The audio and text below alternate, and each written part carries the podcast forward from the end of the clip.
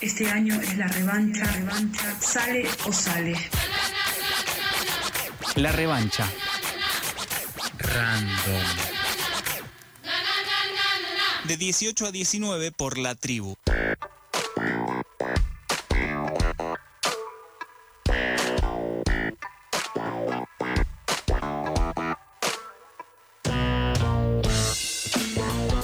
30 minutos pasaron de las 6 de la tarde, vamos hasta las 19 en este que es eh, La Revancha Random, un programa que sale cada jueves por el aire de FM La Tribu y estamos en momento de entrevista.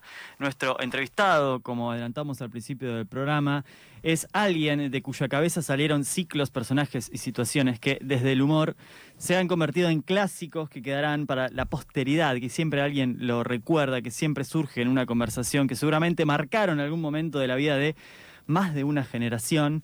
De algo de eso vamos a hablar, seguramente de mucho más, porque el tiempo es tirano y ahora mismo está del otro lado nuestro entrevistado del día de hoy, Pedro Saborido. Bienvenido a la revancha random. Blas y Lucila te saludan. ¿Cómo andan? ¿Qué dicen? Bien, ¿vos? Bien, en medio de una grabación. Por eso lo hacemos así, todo medio a las corridas. Y vamos. Vamos. Primero lo primero, la coyuntura. No vamos a pedirte análisis políticos, porque además que insumiría mucho tiempo, eh, no es para lo que queremos hablar con vos, pero sí unas palabras para lo que fue la campaña electoral. ¿sí? Este año se vio más que en otros años, o esa es la impresión que tenemos ahora, eh, lo que para algunos fue una cantidad de spots electorales medio falopa, medio bizarro, ¿sí? Otros se lo tomaron con un poco más de humor, otro menos, pero sí apareció mucho esta idea de que muchos spots parecen como una autoparodia accidental. ¿Cómo viste vos la campaña pensando La específicamente? verdad no la vi. Ahí va. Eh, me voy enterando por los que la vi. Sí, eh, y esas cosas que van rebotando. en las redes sociales. Claro, esas pelotudeces, digamos, como esa cosa donde la- el, el meme llega antes que el motivo del meme. Y mm, eh, pero es entendible las campañas van cambiando en función de que también hay una un nivel de información y una catarata de estímulos visuales e informativos mucho más grandes que antes antes y y encima se sale de una situación donde estuvimos dos años contando muertos o sea Mm. quizás uno no lo toma en forma consciente, pero hay una memoria traumática, que no es la memoria literal, que hace que vos eh, no seas el mismo que antes. Y ese mismo que antes tampoco consume las campañas de la misma manera que antes. Entonces, eh, hay como una lucha entre ser sardónico, irónico, canalizar broncas, eh, y, y todo en un espacio tan segmentado que lo que a vos te parece estúpido a otro le parece sublime y viceversa. Sí, entonces estamos con un cruce de percepciones muy grandes y es muy difícil totalizar mensajes. Los segmentos están muy marcados, ¿no? Entonces, si, si yo te, te- te nombro un dirigente, eh, cualquier cosa que venga de ahí la vas a ver ridícula o la vas a ver maravillosa. Y en ese sentido es más difícil construir personajes desde el absurdo cuando los encontramos cada vez más No, seguidos. no, no, no. No, no, no, los personajes siempre. Yo desde que tengo, como se diría mi, mi tía, uso de razón, hay personajes ridículos, no son cada vez más ridículos. Cuando yo era chico había personajes ridículos, Claro. incluso más ridículos que ahora, si querés. La televisión era más ridícula que ahora. De Sí. pronto un tipo como Romay o Galani organizaban un casamiento de enanos y se transmitía por televisión. Esta cosa de, de- que- de suponer que todo presente es peor que el pasado, no, no, no, no estoy muy de acuerdo. Me parece que los personajes siempre fueron ridículos y, y, y a- te podría, si tuviéramos tiempo, a cada personaje hoy le podría poner una analogía de algo de hace 20 y otro de hace 40. Son personajes que van siendo encarnados por distintas personas. Sí. Sí, siempre es como un grupo, siempre va a haber alguien que hace el más divertido, el otro el galán, el que se enoja, el amarrete, todos cumplen un papel, siempre. Sí.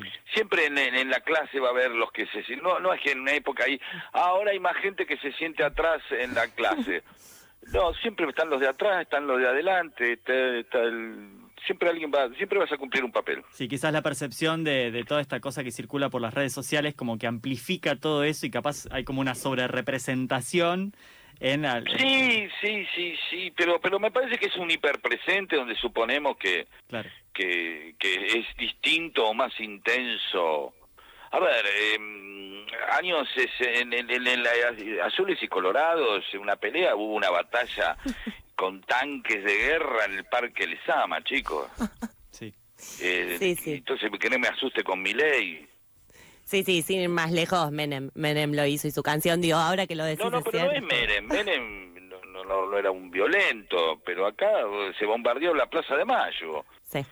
aviones bombardeados. Entonces, suponer que, ay, viste, estamos viviendo un momento tremendo. Acá tiraban gente de aviones viva, 30.000 desaparecidos. Tener memoria para que no nos manigiemos y vuelva a pasar eso, estamos de acuerdo.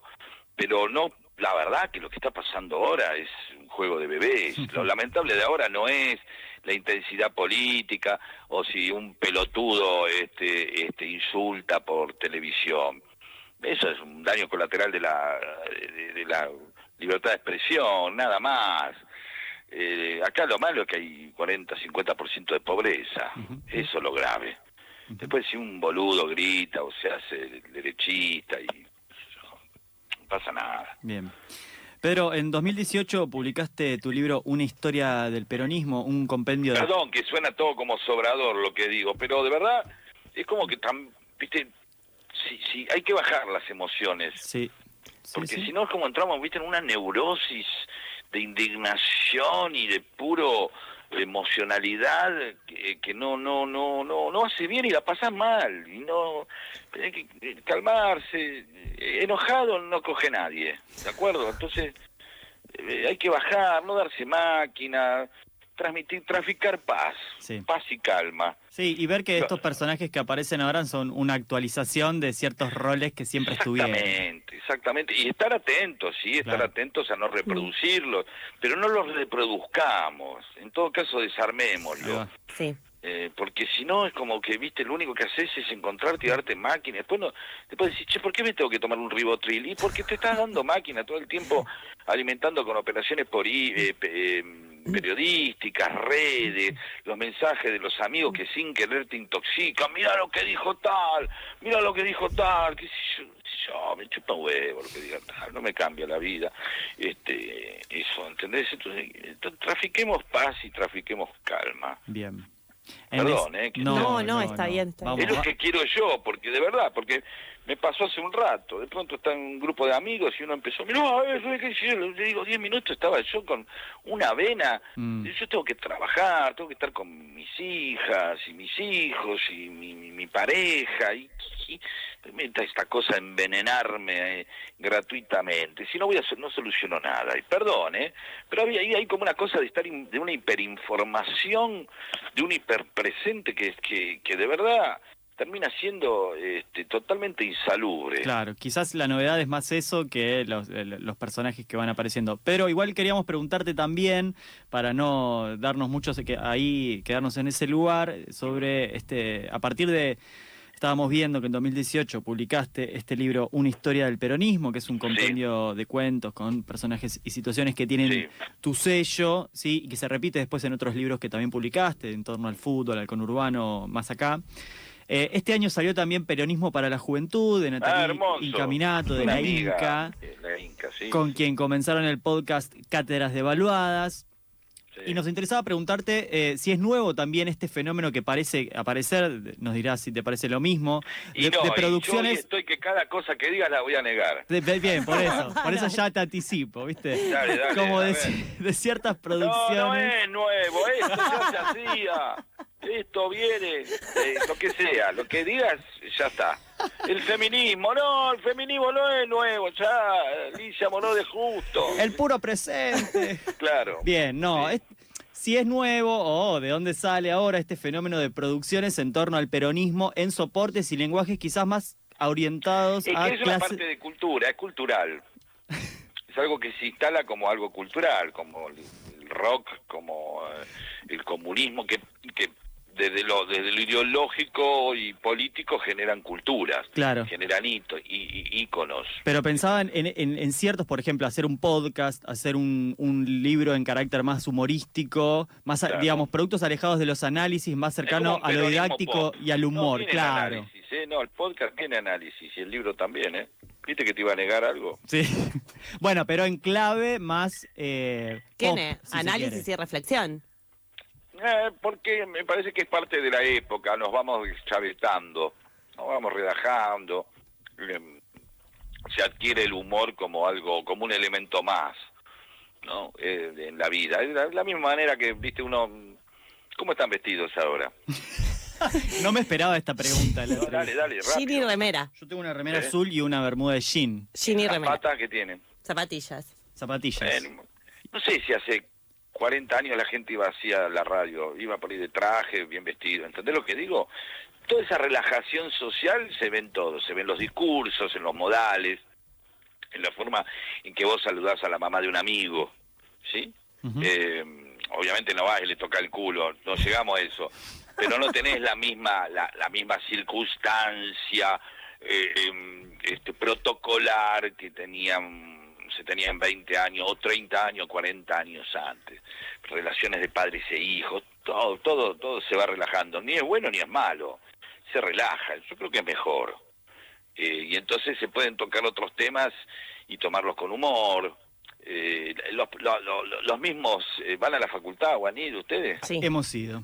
Bueno, viste que hay profesores ya no, no, no tienen esa dureza, hay una se puede charlar, tratarte de vos, eh, viste, hay algunos tienen humor, entran, este, viste, ya no ha vestido el traje, vos con un uniforme a tal lugar, viste, y forma parte de eso. Digo, todo eso, lo estético, eh, lo protocolar, se, se relaja y también entonces se puede hablar de determinados temas con, con, con humor, eh, con otros formatos más masivos, ¿no? Se rompen las categorías, entonces un, un Piña y un Stan River están en el teatro y los vas Claro. a ver, ¿viste? Como, ¿entendés? Eh, se, se cruzan los mundos. Es una época de cruces de mundos. En- durante la pandemia te pudimos ver ahí en las redes sociales metiéndole humor a una situación bastante jodida. En- y un poco en relación a lo que venías diciendo, ¿no? ¿Le ves una función social al humor? ¿Sentís en algún momento cierta responsabilidad? No, responsabilidad no. Ok. No, no, no, pero nada, ayuda un poco, es un analgésico. Ahí va. Es un analgésico. Lo he usado mucho esta figura, no es un antibiótico, no te cura, te calma. Ujú. Eh, eh, frente a lo que te pueda pasar, el humor calma, no se soluciona. Si perdés el sueldo en una esquina, eh, mira que antiguo, ¿no? Este, pero eh, ante, ante otra tragedia burguesa menor, si querés, te traga la... El, el cajero te traga la tarjeta, es una tragedia burguesa esa, ¿no? Mm. Eh, y, bueno, te reirás un poco y se calma. Pero haciendo chiste la tarjeta no sale del cajero. Haciendo chistes un tipo no se cura. Lo ayudás si tiene buen humor, pero no lo que cura es la medicina y la ciencia. Estás escuchando a Pedro Saborido, si no reconociste esa inconfundible voz creadora de criaturas para TV, radio, teatro, cine, libros y coso. Eh, hace radio en este momento, en Radio Nacional, hace radio también para la Universidad de Hurlingham y publicó el año pasado su libro Una historia del conurbano por Editorial Planeta. ¿Qué onda con el conurbano? ¿Aparece ahí como una fuente inagotable de inspiración o estás más en un momento No. revisionista de ese No. territorio conurba? No. El tipo niega Ya todo. tenemos el título de Radio Cut. Claro. Pedro Saborido, Eh, no. No. Pedro, Pedro, eh, antes que Sí, nada, ¿Vos qué opinás de los pollos? No opino. ¿te no llamás Pedro realmente? No. ¿Viste? Este, bueno, no. Eh, el, el conurbano es un tema y con, como todo tema podés encontrarle humor. No a todo tema yo le puedo encontrar humor, pero mm, resulta que me di cuenta que al conurbano sí, que le podía encontrar humor y un poquito de, una observación de pizzería, si querés, ¿no? Eh, y que surgió precisamente de que yo, de, de charlas que yo iba haciendo eh, con Miguel Repo, con Daniel Santoro, y había momentos que me ponía a hablar un poco del conurbano y en un momento el editor de la de la eh, Nacho de Iraola, editor de Planeta, me, me propuso eso, me propuso, che, ¿por qué no hace un librito del conurbano? Y ahí nos mandamos. Primero probé a hacer tres o cuatro cuentos para entender que podía, ¿viste? Como, claro, pues vos decís sí, después, eh, antes de decir sí, dije, dame un tiempo a ver qué hay. Y cuando vi que había tres o cuatro cuentos, me mandé, ¿viste? Yo hoy eh, cinco de esos cuentos los tiraría a la mierda.